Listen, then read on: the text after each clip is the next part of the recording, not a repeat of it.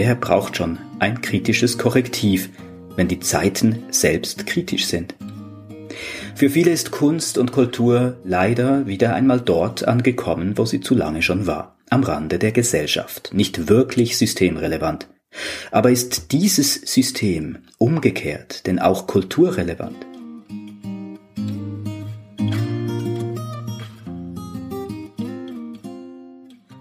Hallo und herzlich willkommen zum Sinneswandel Podcast.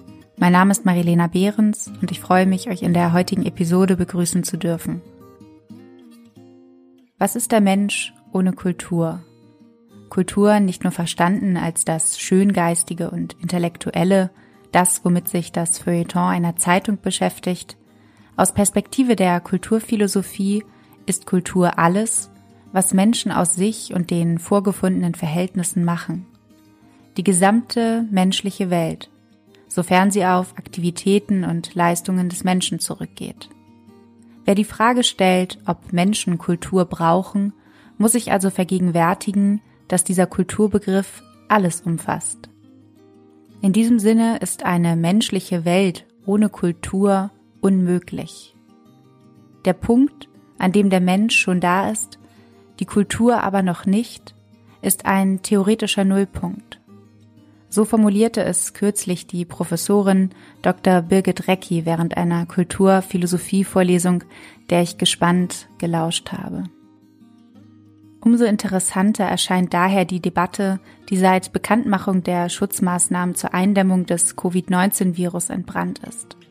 Ein Streit, der immer wieder um den Terminus der Systemrelevanz zu kreisen scheint und die Frage aufwirft, auf welche Praktiken, Dienstleistungen und Örtlichkeiten wir als Menschen in krisenhaften Zeiten verzichten können und sollten. Eben dieser Debatte um Kultur- und Systemrelevanz verfolgt auch der Schweizer Manuel Scheidegger, der Philosophie und szenische Künste in Berlin und Hildesheim studiert hat, gespannt.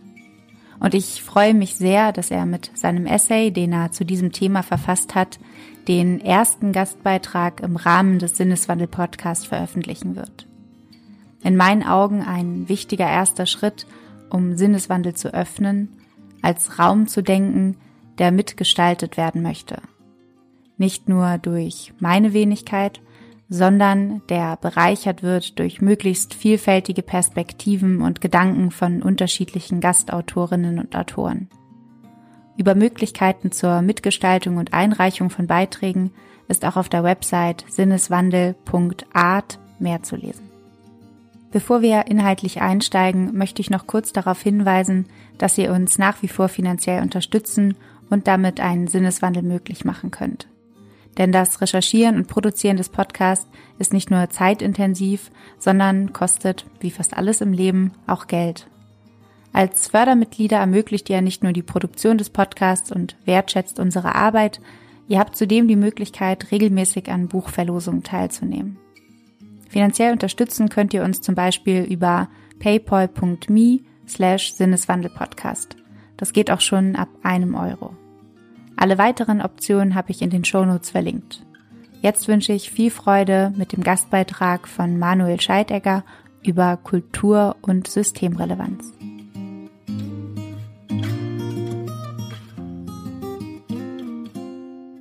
Sowas wie heute habe ich noch nie gemacht. Muss daran liegen, dass ich ziemlich sauer bin. Seit Monaten schaue ich mir jetzt nicht nur an, wie eine gesamte Branche durch Corona lahmgelegt wird, sondern erlebe auch, wie auffällig verhalten und geradezu übervorsichtig Bühnenkünstlerinnen und Künstler sich auch nach acht Monaten zu dieser Misere äußern, obwohl ihre Existenz gerade fundamental auf dem Spiel steht. Ich halte diese Zurückhaltung aus unseren eigenen Reihen für fatal, weil sie ein völlig falsches Bild der dramatischen Lage zeichnet, in der sich unser Berufszweig aktuell befindet. Und ich denke, es ist an der Zeit, einmal klarzustellen, worüber wir gerade sprechen. Denn hier geht es nicht um Selbstverwirklicher, die in ihrer Eitelkeit gekränkt sind. Es geht um uns alle. Und es geht um Geld, viel Geld. Mit dieser Wutrede hat sich der bekannte Jazzmusiker und Kulturunternehmer Till Brönner am 27. Oktober dieses Jahres an seine Followerinnen und Follower gewandt. Einen Tag später hat die Bundesregierung offiziell verkündet, dass Theater, Opern und Konzerthäuser sowie ähnliche Einrichtungen bis Ende November in den Teil-Lockdown müssen. Ähnliche Einrichtungen, das sind solche, die ebenfalls, Zitat, der Freizeitgestaltung zuzuordnen sind. Darunter fallen dann laut Beschluss der Bundesregierung zum Beispiel Fitnessstudios, Freizeitparks, Spielbanken oder auch Bordelle. Diese Reihung hat, sagen wir es einmal offen, Anlass zu Fragen gegeben. Spielbanken und Bordelle sind gesellschaftliche Realitäten, und es kann, bei allen diskussionswürdigen Fragen, die sie aufwerfen, sogar interessant sein, darüber nachzudenken, was Glücksspiel und Sexarbeit mit unserem Bedürfnis nach Kunst teilen. Auch gegen Fitnessstudios und Freizeitparks ist nichts einzuwenden. Aber ob Kultur wirklich nur der Ergometer des Großhirns und Kunst eine Art Disneyland nur mit Anspruch ist, darüber lässt sich streiten. Die Debatte, die Bronner sich gewünscht hat, ist durch den Beschluss lautstark losgetreten worden. Zahlreiche Stimmen haben sich zu Wort gemeldet und im Grundsatz waren sich alle einig. Die Pandemie muss natürlich bekämpft werden. Einschränkungen ergeben Sinn. Punkt.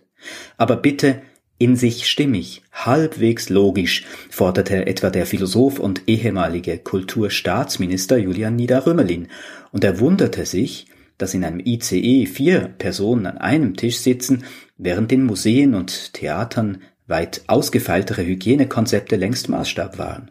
Warum sind Gottesdienste erlaubt, aber die Versammlungsfreiheit in der Kunst eingeschränkt? Ist Theater nicht eine säkulare Form jener Sinnsuche, die im Gottesdienst gesucht wird? Schließlich sei Theater doch wie die Liebe, zwar nicht existenziell, aber lebensrelevant, so der Intendant Stefan Merki. Etwas prosaischer ist da Bronners eigener Hinweis, dass im Kultur- und Kreativbereich mehr Menschen als in der Automobilindustrie tätig sind und 2019 sage und schreibe über 170 Milliarden Euro umgesetzt wurden. Gegen solche Zahlen und überhaupt jede Idee, die Kunst zu Markte zu tragen, wetterte der Philosoph Konrad Paul Lissmann in der NZZ. Kunst war nie lebensrelevant und er zitiert den Spätaufklärer Karl Philipp Moritz, das Nützliche ist der Feind des Schönen. Wer Kunst retten will, so Lissmann, sollte unverblümt einbekennen, dass es Menschen gibt, die etwas brauchen, das zu nichts zu gebrauchen ist. Die Frage ist, nicht einmal zum Leben? Und auf keinen Fall zur Gestaltung von Freizeit, aber wozu dann? Diese Frage ist brisant, denn in der Debatte um die Systemrelevanz von Kunst haben sich bereits die ersten Entscheidungen eingeschlichen. So hat die Stadt Bamberg schon angekündigt, die Mittel für Kultur im nächsten Jahr um 25 Prozent zu streichen. Da nützt es dann auch nichts mehr, dass die Kulturstaatsministerin Monika Grütters Kultur als systemrelevant bezeichnet, weil sie das kritische Korrektiv in unserer Gesellschaft ist. Wer braucht schon ein kritisches Korrektiv, wenn die Zeiten selbst kritisch sind? Für viele ist Kunst und Kultur leider wieder einmal dort angekommen, wo sie zu lange schon war, am Rande der Gesellschaft, nicht wirklich systemrelevant. Aber ist dieses System umgekehrt denn auch kulturrelevant, wie es der Poetry Slammer Rainer Holl so schön ironisch umgedreht hat? Was ist denn ein System ohne Systemkultur? Und was wäre, wenn wir besonders in Krisenzeiten mehr Kunst und Kultur brauchen und nicht weniger? Wenn sogar jedes System genuin davon abhängt, dass es sich gerade durch die Impulse von Kunst und einer Kultur der kollektiven Auseinandersetzung mit ihr zu wandeln vermag. Was, wenn Menschen ohne Kultur nichts sind und das heißt Kultur für uns einfach alles ist. Doch was ist eigentlich Kunst? Diese Frage sprengt natürlich jeden Rahmen. Und das ist zugleich ein erstes Kennzeichen. Kunst sprengt Rahmen. In diesem Sinne hat etwa der Philosoph Jacques Derrida in Die Wahrheit der Malerei die Frage nach dem Rahmen als wesentliches Moment der Kunst bezeichnet. Kunstwerke rahmen immer wieder neu. Sie lassen uns spielerisch bestimmen, wovon sie handeln, was sie einrahmen und was sie ausklammern, was sie zeigen, was sie verhüllen und was undarstellbar bleibt. Sie lassen uns darüber streiten, worum es geht und wie es darüber geht. Kein Kunstwerk ist einfach da, genauso wenig wie kein Mensch einfach ist. Kunstwerke und Menschen fordern Gespräche, wenn sie verstanden werden wollen. Und das heißt, so der Philosoph Hans-Georg Gadamer, dass man sich auf sie einlässt, sich dem Spiel des guten und offenen Gesprächs hingibt und nicht der Intention, auf dem eigenen Standpunkt zu beharren und auf jeden Fall Recht zu behalten. Kunst und Kultur eröffnen empathische Gesprächsräume untergleichen. Sie halten die Demokratie am Laufen. Sie trainieren so den Diskurs als einen gemeinsamen, pluralen und wertschätzenden, und das ist dann tatsächlich so etwas wie Fitness für das 21. Jahrhundert. In der Kunst lernen wir aber nicht nur zu verhandeln, sondern wir lernen auch ganz praktisch zu handeln. Denn Kunst bricht immer wieder neu mit Routinen. Und Handeln, wenn es nicht automatisiert und in blinden Prozessen verläuft, ist unsere Fähigkeit, mit Unterbrüchen und Überraschungen umzugehen, auf die Veränderungen der Welt zu antworten, indem wir eben handeln. Dass das nicht immer glückt und mitunter tragisch sein kann, genau das zeigt die Kunst, aber sie tut es, wie der deutsche Ästhetiker Martin Seel sinngemäß einmal gesagt hat, indem sie, was ein Kreislauf der Gewalt ist, in ein Spiel von Formen übersetzt. Schmerz wird Lust, Angst Optimismus und Kunst ist eben Krise in Permanenz, aber immer produktiv und positiv. So ist Kunst ein Tool, aber wie der amerikanische Gegenwartsphilosoph Alban Noe sagt, ein strange Tool. Das heißt eines, das uns herausfordert, zuerst einmal herauszufinden, wofür es zu gebrauchen ist, und das heißt, was wir überhaupt tun können. Kunst und Kultur sind also keine Freizeit, sondern Zukunftsgestaltung. Der Ort, wo wahre Innovation ihren Anfang nimmt. Das Problem ist, wenn Kunst heute im politischen Alltagsgeschäft um systemrelevante Betriebe und finanzielle Unterstützung in Vergessenheit gerät, dann liegt es auch an einer Tradition, die Kunst seit der Moderne als autonom versteht. Autonomie hieß nämlich allzu oft, die Kunst habe spezielle Gesetzmäßigkeiten, sie sei ihr eigenes System und nicht auf anderes übertrag und schon gar nicht funktionalisierbar. Noch viel zu viel verstecken sich auch Künstlerinnen und Künstler selbst hinter dieser Parole, wenn sie etwa gefragt werden, was ihre Kunst bewirken soll. Nicht ich irritiere nur, war viel zu lange eine Standardantwort, die sich der praktischen Relevanz enthebt und sich vor Verbindungen mit dem Außerhalb der Kunst scheut. Die Krise bietet also nun die Chance, das Auratische, die Verklärung der Kunst zum Außergewöhnlichen zu nivellieren und vielleicht anders zu denken. Kunst ist zunächst nämlich eine menschliche Praxis, in der wir uns in unterschiedlichen Weisen und mit unterschiedlichen Mitteln immer wieder selbst neu gestalten, so der Berliner Philosoph Georg Wer Bertram. Wenn Kultur die Summe unserer gemeinsamen Auseinandersetzungen ist, die durch Kunst im weitesten Sinne angestoßen werden, dann ist der Vergleich mit dem Freizeitpark, den der Bundesbeschluss evoziert, mehr als schief. Kunst und Kultur sind nicht an der Peripherie der Stadt, sie sind mittendrin in der Gesellschaft. Jeder Mensch, der Fragen stellt, Annahmen und Handlungsmuster erneuert, ist, frei nach dem Künstler Joseph Beuys, selbst eine Künstlerin oder ein Künstler. Kunst ist nur der Name für das, was passiert, wenn Selbstverständlichkeiten in Frage gestellt und spielerisch transformiert werden. Egal ob in einem Unternehmen, im Kanon der modernen Kunstwerke oder eben in der Diskussion über das System. Kunst ist einfach ein demokratisches Werkzeug. Es macht deutlich, so muss es nicht sein, so kann es werden. Oder mit dem Phänomenologen Maurice Merleau-Ponty gesagt, Malerei und Kunst im Allgemeinen ordnen die prosaische Welt neu. Nun nochmal zurück zur aktuellen Situation, der Corona-Pandemie und dem Shutdown der Kunst. Vielleicht sollten wir mal ein bisschen zurücktreten und uns nicht so hyper überschätzen, sagt Amelie Deufelhardt, künstlerische Leiterin von Kampnagel Hamburg. Und sie fragt, können wir uns nicht irgendwo in einem anderen gesellschaftlichen Bereich sinnstiftend betätigen, für eine Zwischenzeit Schauspielerinnen und Schauspieler zu alten, vereinsamten Menschen schicken und in Gesundheitsämtern aushelfen?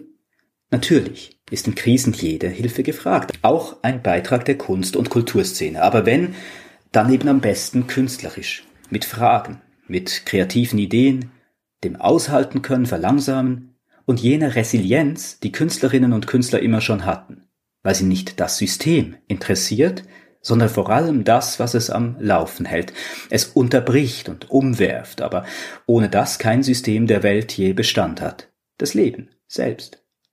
Was könnte in diesem Moment sinnstiftender sein, als der Kultur neue Räume zu erschließen, statt alte zu schließen?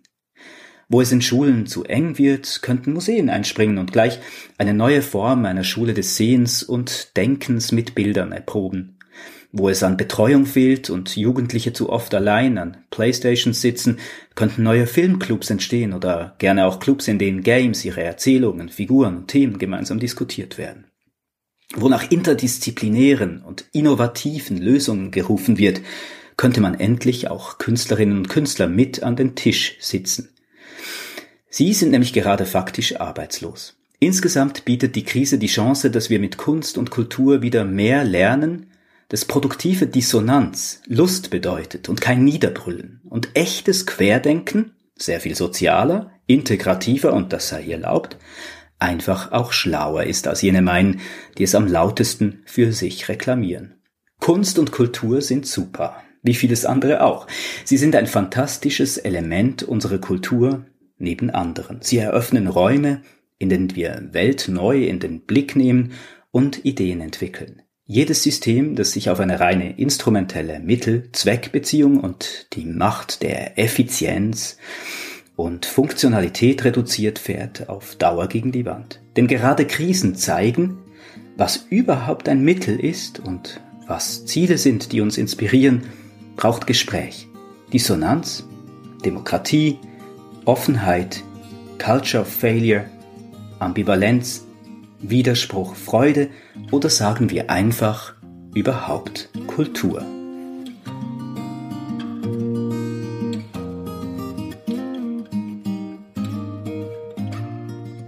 Ich danke euch fürs Zuhören und hoffe, ihr konntet etwas aus dieser Episode für euch mitnehmen.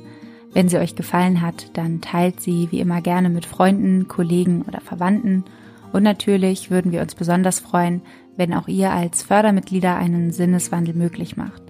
Das geht wie gesagt schon ab einem Euro, den ihr zum Beispiel an paypal.me slash Sinneswandelpodcast schicken könnt. Alle weiteren Infos sowie Quellen zum Nachlesen findet ihr in den Show Notes. Vielen Dank und bis bald im Sinneswandel Podcast.